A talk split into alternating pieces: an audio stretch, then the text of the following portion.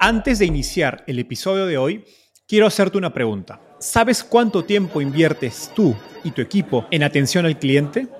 En el mundo de las startups, donde cada segundo cuenta y cada cliente es importante, Zendesk se convierte en tu aliado perfecto. Es como tener un equipo de superhéroes de atención al cliente a tu disposición. Zendesk es una plataforma omnicanal que integrará todos tus canales de comunicación como WhatsApp, email y redes sociales en un solo lugar. Gestiona tickets, ofrece una gran experiencia, aumenta tus ventas, pero sobre todo Construye relaciones cercanas con tus clientes gracias a Zendesk. Como beneficio exclusivo por ser parte de la comunidad startupeable, podrás probar el CRM de Zendesk completamente gratis por 6 meses. Y si decides continuar, tendrás 15% de descuento en tu primer año de contrato. Lo mejor de todo es que Zendesk escala de acuerdo a tus necesidades. Desde la oficina prestada donde empezaste hasta la compañía global que quieres construir. Compañías globales como Slack, Shopify y Airbnb confían en Zendesk para su atención al cliente. Ahorra tiempo, dinero y mantén felices a tus clientes. Encuentre el link con la prueba gratuita en la descripción de este episodio. En el último año ha habido una caída estrepitosa de la inversión en startups en Latinoamérica. Muchos inversionistas internacionales han pausado y los locales se han vuelto mucho más cautelosos. En este contexto, muchas startups establecidas se enfrentan a un mercado de inversión muy complicado y a la posibilidad de tener que levantar una ronda puente, un down round o una ronda estructurada, especialmente si les queda poco dinero en el banco y levantaron rondas pasadas a valuaciones altas respecto del mercado actual. Estas rondas implican negociaciones legales muy difíciles con tus inversionistas y socios actuales. Y para conversar sobre esto, invité a Robert Terenzi de Wilson Sonsini, una de las firmas de abogados más reconocidas en Silicon Valley que ha representado a compañías como Apple y Google y con más de 170 clientes en Latinoamérica, incluyendo startups como Avi y Cabify. Hoy conversamos sobre qué alternativas de financiamiento tiene una startup que falla al levantar capital y cuándo un down round, pese a sus consecuencias, puede ser la mejor alternativa. Finalmente, hablamos de cómo preparar un down round, cómo negociarlo con tus inversionistas y cómo mitigar las consecuencias en los miembros de tu equipo. Esta entrevista es tanto para emprendedores como profesionales cuyas compañías pueden estar pasando por momentos complicados y espero pueda ser de ayuda para tomar la mejor decisión posible.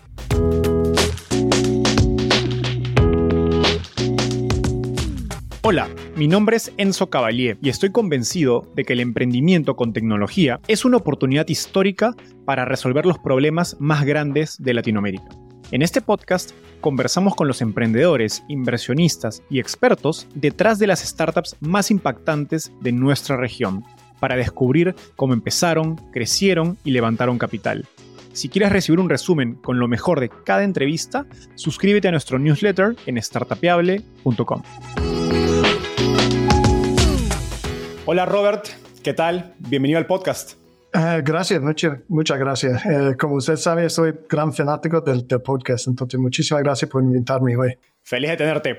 Robert, empecemos con un poco de, de contexto. Eres abogado, pero cuéntanos cómo llegaste al fascinante mundo de las startups. Sí, claro. Bueno, eh, tengo un fondo, una carrera un poco diferente que un abogado típico, creo. Después de law school, eh, empecé trabajando aquí con, con Wilson Sonsini, se llama el bufete de abogados, con quien trabajo y más que todo porque tenía una historia increíble con startups de tecnología. Tiene como más de 60 años de representar compañías en Silicon Valley. Empecemos con Apple, Google, de todos los gigantes. Eh, fuimos al principio de, de, de, estas compañías increíbles y pasé como cuatro años trabajando aquí y entonces tenía la, la gran idea de despedirme del trabajo y empezar mi propia empresa con mi esposa que se llama Nushin Ketavi, que es también cofundador. Nos movimos a Nicaragua para empezar una compañía que se llama Vega Coffee y que tiene como misión a cambiar el valor de, de la cadena de café al, al, beneficio a productores pequeños. Expandimos a Colombia, viví allá eh, por un rato también en Popayán. Más relevante es que levantemos capital en casi cada manera posible, de Kickstarter, de ayuda, safes, price round, grants, de, de todo. Después de, de, ocho años hicimos la decisión a poner Nushin encargada de la empresa y regresar a Wilson uh, pero esta vez en su grupo de LATAM. Trabajar con Matt Squires, que es el líder del grupo, y, y por el último año he representado startups de tecnología, operaciones, operaciones o basados allí en, en LATAM.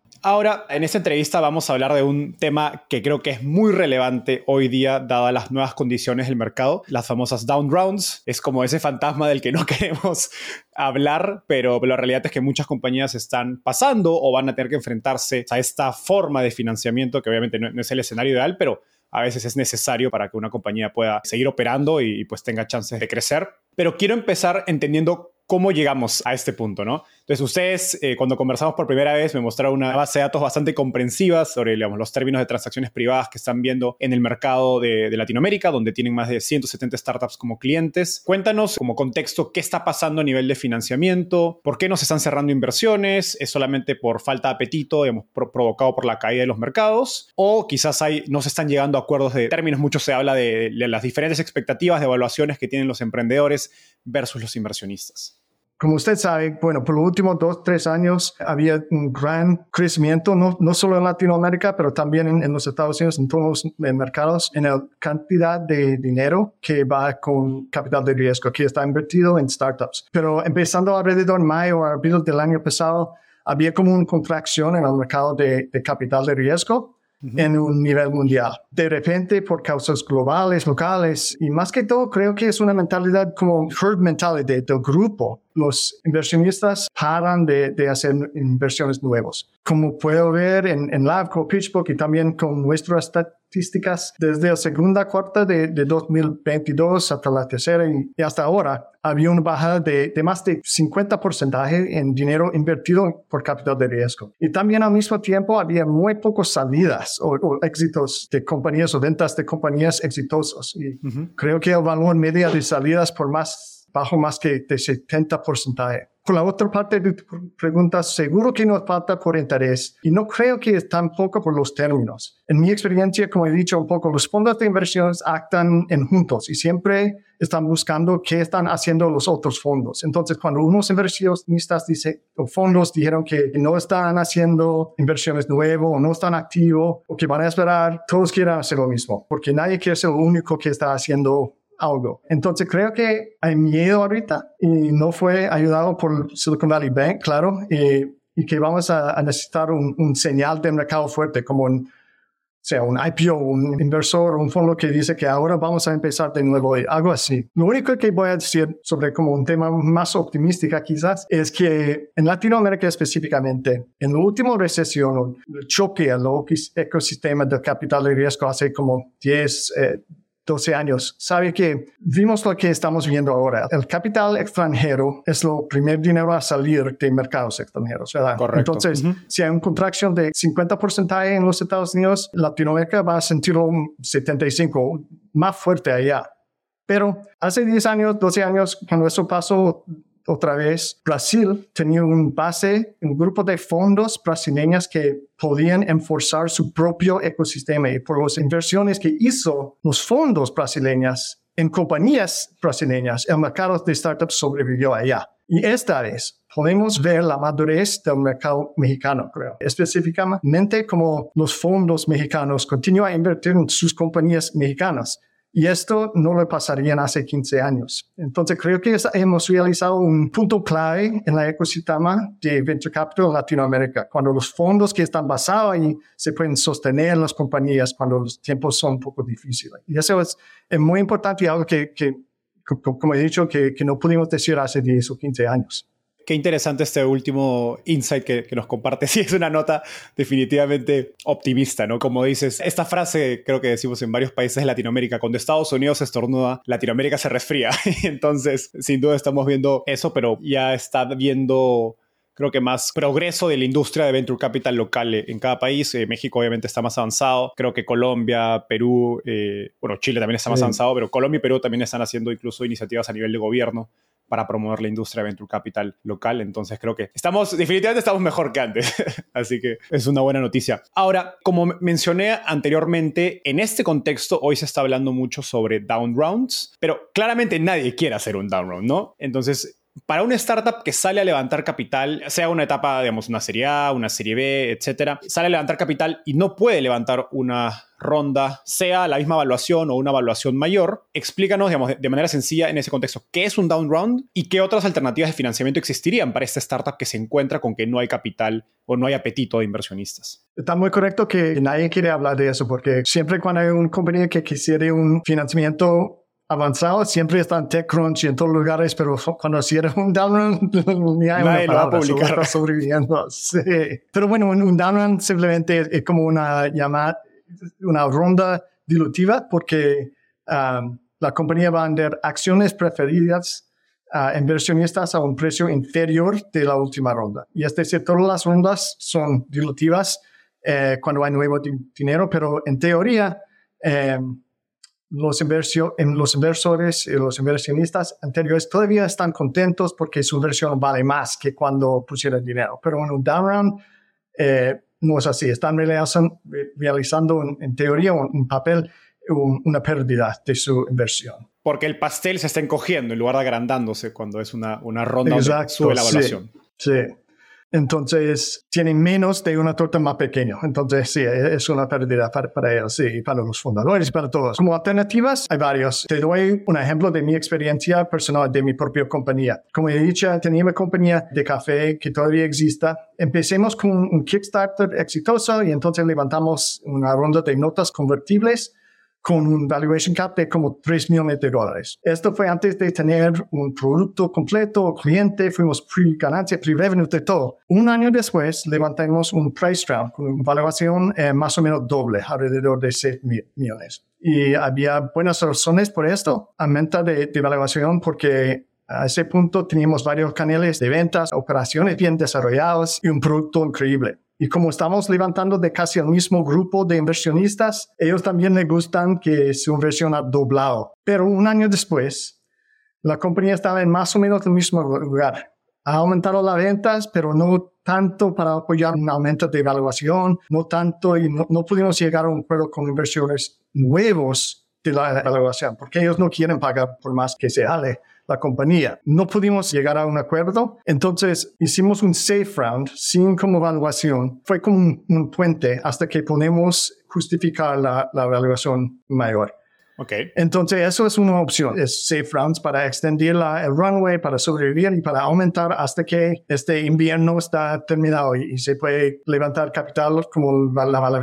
La cosa es que esto es una situación que no es tan, tan aplicable a todos porque muchas startups levantó capital a, un, a valuaciones hasta el cielo en, los años pasados y ahora va a costar como cinco años a llegar a esta evaluación otra vez. En este caso que describes, esa ronda puente de la que nos estabas hablando de tu compañía, el SAFE fue a la misma evaluación, ¿correcto? Sí, de la ronda anterior que había sido de acciones. Sí, sí, sí. Ok, vale. Entonces, otra alternativa es un flat round, donde quizás no llega de, nuevos inversionistas, pero del mismo grupo de inversionistas y, puede hacer como la misma evaluación, como entonces serie A es un serie A1 o algo así, entonces más dinero para crecer y para avanzar, pero sin hacerla, para implicar todas las implicaciones de un down round o también se puede hacer un up round o una ronda normal, pero con un montón de mecanismos y, términos legales a influir los, los inversiones nuevas o incentivizarlos a, a, poner el dinero a esa evaluación más alto. Y vamos a hablar más de esto más luego, pero, pero eso puede ser más complicado y un poco más peligroso a, todos los partidos. Sí. Entonces, bueno, tenemos la, como ya mencionaste, la ronda a un mismo valor, el conocido flat round, tenemos en inglés, o ronda plana básicamente, luego tienes el down round, que es una con una menor valuación, luego tienes las safes o notas convertibles que no son propiamente una ronda de capital, porque no se está cambiando el valor de las acciones a nivel contable dentro de los libros de la compañía. Y luego, digamos, hay lo que tú decías al final, ¿no? La ronda a una evaluación mayor pero con muchas cláusulas, ¿no? Que sería como una ronda más estructurada o creativa, donde estás dándole una evaluación mayor, pero las demás cláusulas legales en verdad esconden de que la evaluación es menor, ¿no? Porque cualquier otro inversionista que entraría después vería esas cláusulas y diría, mm, acá hay algo raro, esto realmente no vale lo que dice que vale en papel. Ahora, Otra alternativa, y me gustaría saber qué estás viendo tú en el mercado, es el M&A, ¿no? Las fusiones y adquisiciones, sea intercambio de acciones, donde no hay intercambio de dinero, o la otra opción es se compra toda la compañía en 100% de, digamos, efectivo, de cash, o también los famosos acquihires, donde se compra una compañía básicamente por el equipo. ¿Ves esto como una alternativa viable para estas compañías eh, latinoamericanas que se están quedando sin caja y no están encontrando apetito de inversionistas? Sí, y este es una parte de la práctica que hemos visto que ha aumentado muchísimo en los últimos seis, siete meses. Es el M&A, a vender la compañía o, como usted dice, acquihire, donde la compradora simplemente emplea a los fundadores o los miembros claves del equipo para resolver mucho. Esto puede ser particularmente efectivo si las dos compañías tienen algunos de los mismos inversionistas, porque entonces no es un pérdida completo para los inversionistas y el vendedor. También eso puede incentivizar los fundadores y los empleados si van a otra compañía, porque si estás viendo que la evaluación ha bajado demasiado y que la posibilidad de obtener efectivo en, la ocasión de una venta de la compañía o algo así es casi nada, entonces, los fundadores están trabajando por los inversionistas y no por su propio, si, no creen que van a ganar en, nada de una compañía. Entonces, eso puede ser muy efectivo, bueno para todos los partidos a, vender la compañía. Lo único problema es que se hace como un fire sale, que se hace muy rápido y si el comprador insiste en muchas eh, declaraciones y garantías y todo eso y hay un clawback donde se puede rechazar o obtener parte del efectivo que han pagado, eso puede ser como casi, bueno, simplemente que no hay muchos ganadores en este caso, pero, pero sí, eso es la realidad en muchos casos ahorita. Y esto que describes sucede porque muchas de estas compañías que se están quedando sin dinero, pues no tienen mucho poder de negociación, ¿correcto? Dentro de este escenario de manera. Exacto. ¿Es eso o nada o un down round que también es otra alternativa complicada? Sí, y, la verdad es que por muchas fundadores primeras, o, o, sea, si se puede vender la compañía, no importa el valor, ya tenemos salida, entonces se puede vivir para luchar otro día. Sí. Más vale salvar el barco. sí. Ahora, como mencionaste hace un minuto cuando dabas el ejemplo de tu propia compañía, hay compañías que en lugar de hacer un down round, levantan estas rondas estructuradas o rondas, digamos, pongámosle creativas. Por ejemplo, lo que he escuchado es compañías que levantan deuda con garantías, o lo que se conoce como warrants en inglés, donde la garantía refleja un valor o un precio por acción que efectivamente implica una down round, esa garantía está a un precio de, digamos, de acción menor que la última ronda de capital que se levantó. Entonces, si bien es una ronda de capital, la deuda en verdad tiene implícito un down round. ¿no? Está medio que disfrazado. ¿Es mejor usar esas estructuras creativas eh, en comparación a un down round? ¿Cuáles dirías que son las ventajas o, o desventajas de un down round versus estas otras estructuras? Para mí, usualmente no. Estoy parte de la escuela de, pensamiento de un inversionista que se llama Brad Feld. Él escribió algo en el año pasado y en como junio, creo, junio, julio, algo así, cuando estaba bajando el mercado. Y él, como dijo, hay muchas compañías que simplemente hay que eh, abarcar la down round y que da la oportunidad de un fresh start, de un restart, porque hemos visto evaluaciones sin conexión a la realidad en los últimos años, que no tiene que nada hacer con los fundamentales del sector, de la empresa, de nada. Entonces, creo que uno de los downsides en hacer algo muy estructurado, muy creativo, con, es un como he dicho, un down disfrazado, que es que se puede crear conflictos entre los inversionistas que existan y los nuevos o entre los fundadores y los empleados. Se puede introducir muchos problemas entre los constituencies dentro de, una compañía. Pero si tiene un down que simplemente dice que eso es la evaluación y todos estamos experienciando dolor por, por esa evaluación, puede como crear una mentalidad de equipo y puede como ser beneficial a la compañía en largo plazo. Ahora, un caso particular, creo que sobre todo de los últimos dos años o tres años, de 2020 y 2021 especialmente, es que muchas compañías en etapa presemilla o semilla levantaron rondas a valuaciones altas, pero no rondas de capital, sino con seis o con otras convertibles a caps, ¿no? a topes de evaluación de incluso 50 o 100 millones de dólares con muy pocas ventas o negocios de márgenes bajos, pocos escalables, como decías, un poco desconectados de la realidad del negocio. Estas compañías que usaron seis o notas convertibles están en la misma situación que una compañía que levantó equity o una ronda de capital o tienen más flexibilidad para aceptar una evaluación más abajo. Sí, no está como exactamente lo mismo porque, como he dicho, una cosa es que los safes usualmente tienen un valuation cap entonces se puede convertir la evaluación como de los otros. Entonces es como una dilución, pero no es tan grave porque nunca tenía las acciones en el primer plazo. Pero sí, todavía puede ser muy doloroso a la compañía.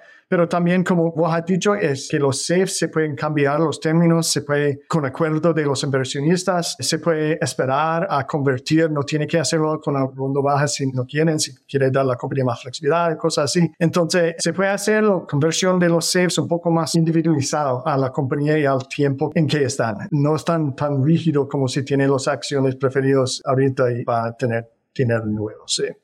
Para dar un ejemplo más práctico a eso que acabas de decir, digamos que yo levanté una ronda, digamos, sin ventas en un PowerPoint a 50 de evaluación, a 50 millones de dólares, y hoy día ya me estoy quedando sin caja, pero hay un producto, hay ventas, pero igual no me permiten justificar esa evaluación de 50 millones. Yo podría levantar a un cap de digamos, 20 sin problema y lo único que hago es no convierto el de 50 todavía hasta en un futuro cuando haga sentido el valor de mi compañía, digamos, en términos de ventas y clientes, para poder justificar esa evaluación.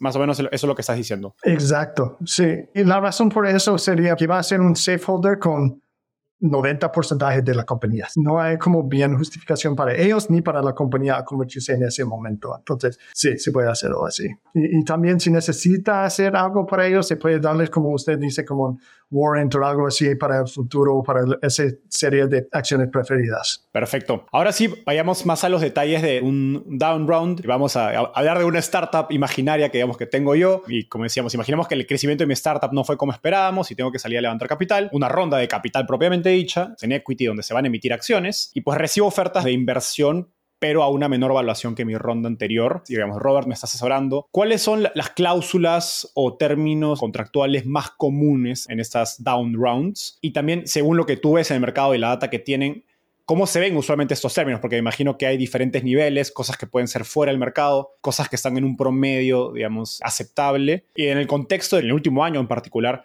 estas cláusulas se deben haber puesto mucho más duras, más restrictivas para las compañías. Sí, sí. Más que los términos legales, hay que entender el efecto automáticamente de un down round, porque los down rounds involucran un montón de calculaciones y hay millones de maneras de calcular el efecto que dependen en qué liquidation preference o ya tiene que entrar dilution protection tienen los inversionistas. Entonces, antes de hacer la decisión, hay que entender el efecto en tú como fundador tú como inversionista, tú como empleado, ¿cómo va a afectar todo para aceptar dinero a esa evaluación? Porque si existe la posibilidad de vender la compañía o de hacer un aquajar por aquí, pues estas son opciones que pueden ser mejor que un complicado down run. Pero también, de términos legales, lo más importante va a ser como el liquidation preference, que es como el dinero o la tasa de cambio por sus acciones que reciben en dinero si hay una ente de compañía también los, los anti-dilution clauses, porque eso se pueden venir en, tres eh, escenarios diferentes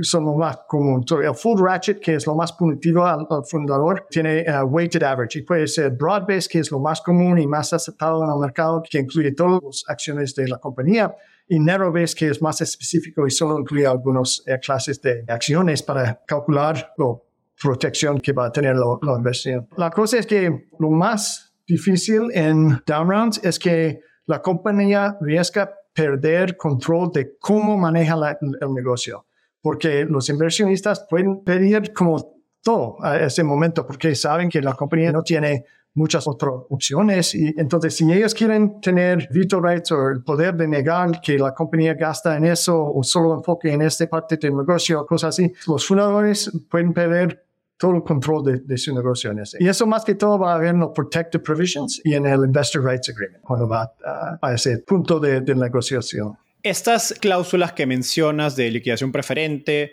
de la cláusula de antidilución, son introducidas por nuevos inversionistas, digamos, que están entrando de fuera, o pueden ser empujadas por inversionistas internos. Bueno, puede ser por los dos. Y eso es uno de, de los otros riesgos más grandes si va a tener como un down round o si va a tener como una ronda creativa que va a tener muchos términos únicos o específicos a esta ronda. Porque cuando se da derechos a un inversionista o a un grupo de accionistas, es muy difícil en las rondas futuros a tomarlos, a rechazarlos. Entonces, hay que tener en cuenta que cada ronda de, financiamiento que hacen como compañía, como fundador, eso es un precedente para el futuro. Entonces, eh, los inversionistas en la próxima ronda no van a decir, ah, no necesitamos estos derechos, solo damos estos. Ellos van a decir, ah, eso es un buen eh, punto de empieza, también queremos eso, eso, eso. Entonces, mm. lo parte más peligrosa de un down round es que se da demasiado ahorita y entonces en un año la compañía está más exitoso, está mejor y quieren levantar fondos a un up round, ronda normal, pero ya está saturada las Investor Rights Agreement y todo con derechos por los inversionistas y eso son muy difíciles de eliminar en el futuro. Entonces entiendo que un down round es una ronda complicada por naturaleza, por diseño, pero ¿qué recomendaciones tienes en términos de la cláusula anti-ilusión, liquidación preferente? O en todo caso, ¿qué le recomendarías a un emprendedor apuntar o tratar de conseguir en la negociación para que no le perjudique en el futuro? ¿no? Bueno, creo que a veces simplemente hay que aceptar las consecuencias del mercado ahorita. Entonces, si puedes como levantar capital en un down round y hay que trigger los anti-dilution protections o algo así y aumentar el poder de los inversores actuales o que ya existen, ya, ya están parte de la compañía, eso simplemente es parte del negocio y es difícil, pero también se puede ah, hablar con los inversionistas sobre qué se puede hacer para incentivizar los empleados y los fundadores, aunque han experiencia una disminución de poder. Pero creo que si puede insistir en el broad-based weighted average y dice que si hay otra ronda de bajo, vamos a darles lo que les deben. Eso sería ser muy poderoso, a, mantener los, los, documentos simples y como está como una ronda normal, pero hay que como aceptar los resultados, eh, sea. Suena que es un proceso muy delicado. ¿Qué recomendaciones tienes para los emprendedores sobre cómo llevar estas conversaciones, sobre todo con sus inversionistas existentes? Bueno, cuando tiene ese problema de un down hay que entender que todos los partidos que ya existen en la compañía va a experienciar una un pérdida económica. quizás solo en teoría porque no están gastando más dinero o, cosas así, pero el valor de las acciones que tienen, si es empleado, sus opciones, si es fundador, acciones ordinarias, si es inversionista, sus acciones de serie A, o sea, entonces conducir un proceso muy transparente y con comunicación al, centro de todo. Hay que recibir aprobación de directores independientes si tienen si tienen acciones desinteresados, ellos tienen que aprobarlo. Debe ofrecer la oportunidad a todos tus inversionistas a participar. Hay que hacer un estudio de las alternativas y ver que esto es lo mejor que tiene si todavía tiene que ser como bien documentado y tan abierto con todos los grupos que se puede. Eso es uno de los errores que veo más que todo, es que tiene interés de un nuevo inversionista, pero es para un down round, hace negociaciones con él sobre el term sheet y entonces está listo a firmar y su lead investor de la última ronda diga, no, no, no, no, no, eso no, no nos proteja, solo protege el nuevo dinero y se puede terminarlo o bloquearlo. Entonces hay que manejar un, proceso que involucra todos los stakeholders que se pueden experienciar el perdido que va a implementar el down round, creo. Ahora, del lado del emprendedor, ¿qué mecanismos existen para mantenerlos incentivados? Porque como ya dijimos, ¿no? si eran dos o tres fundadores y tenían 50 o 60% de la compañía o 70, etcétera, o incluso un poco menos, es probable que ese porcentaje vaya a bajar considerablemente, ¿no? Y quizás pierdan incluso la mitad de ese porcentaje en la dilución, digamos, causada por la down round. ¿Qué mecanismos se pueden hacer, plantear de tanto de los inversionistas nuevos o los existentes para mantener incentivados a los emprendedores? Porque como decías, no quieres un emprendedor que termine con un cap table, una tabla de capitalización donde están sus acciones, donde básicamente tienen, no sé, muy poquito porcentaje y están únicamente trabajando para los inversores. Bueno, lo que he visto más que funciona, más que los otros incentivos que he visto, es, como he dicho, que, cuando experiencia un down round, se puede crear conflictos entre todos los partidos o se puede crear como una mentalidad del equipo, que bueno, vamos a reempezar y, vamos a tener un fresh start y, y, vamos. Entonces, lo que he visto, y no tiene que ser parte de financiamiento legal, pero se puede ser como un side letter o algo así, otro mecanismo, pero si crean milestones que están alcanzables y realísticos y un upside potential, entonces si dicen a los fundadores, bueno, yo sé que ahora solo son dueños de 20%, pero tenemos un option pool que también tiene 20% reservado sin issuance, entonces si alcanza esta valoración o si recibe un term sheet de una valoración de 5 millones de dólares, le vamos a dar otro 2% de la compañía. O si hacen 2 millones de dólares en ganancias este año, otro porcentaje. Entonces, si, si puede explicar cuáles necesario retomar control de su compañía, eso tiene la fuerza de enfocarse de todo el equipo en la misma como milestone, lo mismo como KPIs, y también tiene la idea de, de, que le da como motivo a los fundadores que se pueden ganar más de su compañía, que no, no todo está perdido pero tiene que ser realísticos. Y bueno, el momento de un down es un momento de, de, reckoning, que todos tienen que ver muy claro qué está el estado del negocio, el estado del mercado y qué está en realidad realístico a alcanzar en los próximos años, seis meses, o sea. Ahora, Hablemos del otro lado, que es el caso de los empleados, ¿no? que son quienes, un poco el lado más vulnerable es la, realidad, porque ni siquiera participan en la negociación, van a tener que tomar lo que, venga de la negociación de, emprendedores e inversionistas. Y pues digamos, creo que en el peor de los casos puedes tener empleados cuyas stock options ¿no? o opciones de acciones terminen, como se dice, underwater, que significa que el valor de la acción está por debajo del precio que ellos podían comprarlo, que la idea es que sea menor, al precio real de la acción para que pues uno pueda tener esa ganancia, ¿no? al momento de una adquisición o de repente salir a la bolsa, si es que se da el caso. ¿Qué estrategias ves que funcionan para mitigar ese riesgo que pues los empleados pierdan la motivación? Sí, bueno, eso es la realidad por muchos empleados ahorita, porque imagínate que empieza a trabajar con un startup, acepta opciones a un precio y un año o medio después vale doble y ahora vale menos que la mitad de, cuarto. principio. sí. sí. es difícil mantener moral y, motivación y todo, energía en el equipo y todos saben que, que con un startup todo es en el equipo y creo que hay algunas cosas que se puede hacer. Uno es que los fundadores pueden negociar que parte de ese new money que viene en la compañía está reservado para bonos en efectivos a los empleados que están afectados por eso. Entonces, simplemente le da efectivo inmediatamente y digo, bueno, lo siento, pero por lo menos tiene esto.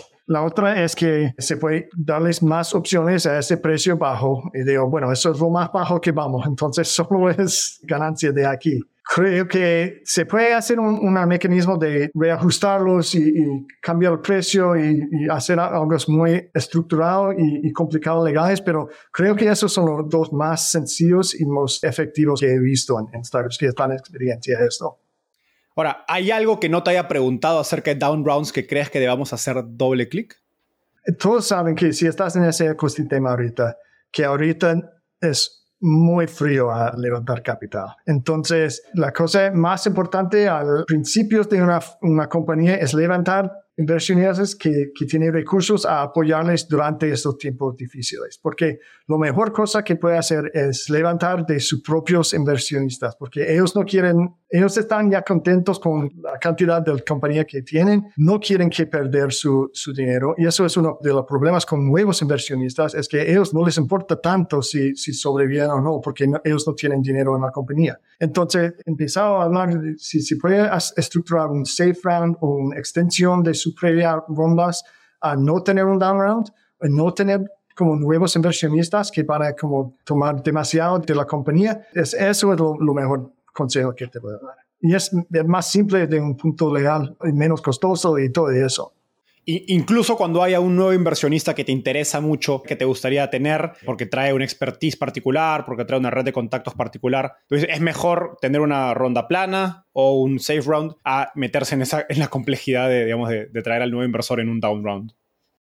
Bueno, no, necesariamente, porque como tú dices, si, ese inversionista puede ser lo clave para, para abrir mercados nuevos y abre crecimiento, entonces seguro que no es una cosa definitiva, pero hay que asegurar que no va a tener como demasiado de tú y tus inversionistas por el cambio del, dinero, creo. Sí. Ahora, a los emprendedores que hoy están levantando rondas semilla o una serie A, que se enfrentan a un mercado de growth, digamos, incierto, porque como decías al inicio, eh, ha caído el capital, pero sobre todo lo que está siendo afectado es eh, las rondas de growth, no de crecimiento a partir de serie B en adelante, porque la gran mayoría de los inversores de crecimiento, de etapa de growth, venían del extranjero, ¿no? eran eh, americanos, asiáticos, y son los principales que se han ido. Lo primero que se va es el capital extranjero. Entonces, a un emprendedor latinoamericano que hoy día está haciendo su ronda semilla o su ronda serie A, que puede ser levantada todavía de inversores locales, ¿qué les dirías que tengan en mente, que tengan en consideración para evitar meterse en estos problemas de una ronda, digamos, de una down round o alguna ronda estructurada en el futuro, dado que se viene un mercado incierto?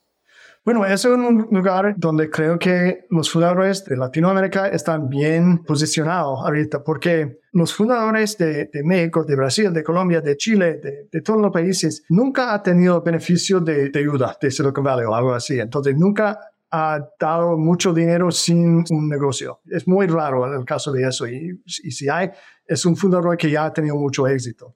Entonces, creo que, como todos están diciendo ahorita, los fundamentales del negocio hay que ser muy fuerte. Hay que estar impulsando para ganancia, para ser profitable lo más rápido posible, empezando un negocio con un equipo muy simple, muy pequeño. Si puedo demostrar tracción, aunque sea poco, con bajos costos, eso va a ser lo más exitoso en levantar capital. Yo estoy un, gran como proponente de, de, aceleradoras. Si ya no tiene como muchas conexiones, si está nuevo al ecosistema de startups o, o si ya tiene mucha experiencia, pero no ha levantado mucho capital por su propia compañía en el pasado, creo que aceleradoras como Mass Challenge, 500 Startups, Platinum, claro, hay, hay un montón, pero creo que esos son los mejores en maneras de como fast track fundraising, porque ellos se pueden enseñarles cómo hacer un spreadsheet, cómo hacer profitability y también hacen las conexiones a los inversionistas que quizás no, no va a tener de otra manera. Entonces, creo que un enfoque en los fundamentales del negocio y también expandiendo su red de, de conexiones, en particular ahora que podemos por fin hacer cosas en persona y cosas así,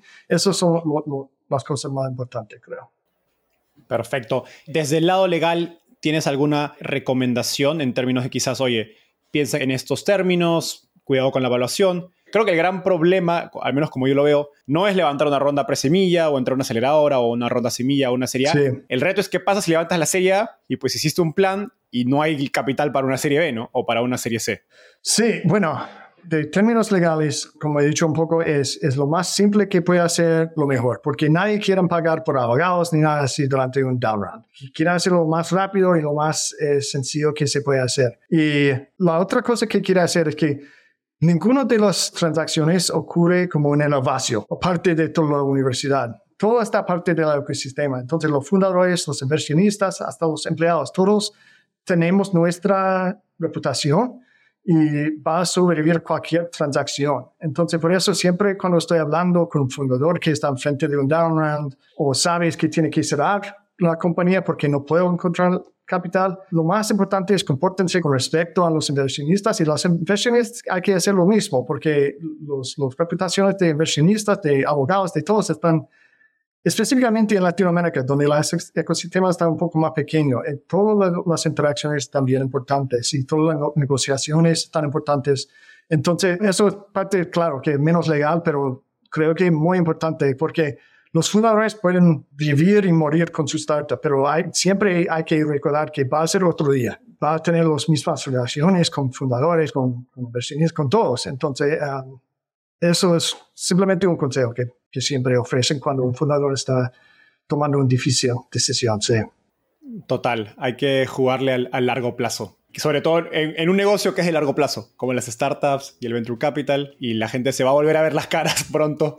Creo que es bueno que en estos momentos difíciles actuemos con mucha integridad. Robert, ha sido una gran conversación. Gracias por venir al podcast. Nos vemos en un próximo episodio. Bye. Bueno, muchísimas gracias.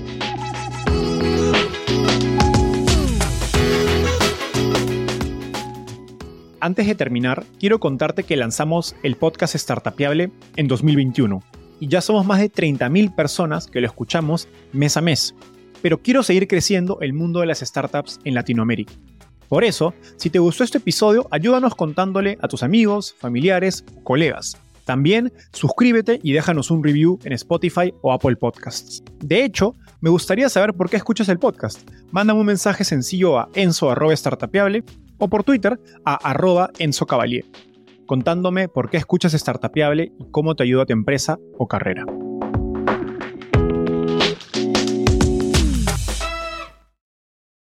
Este es un podcast producido por Explora.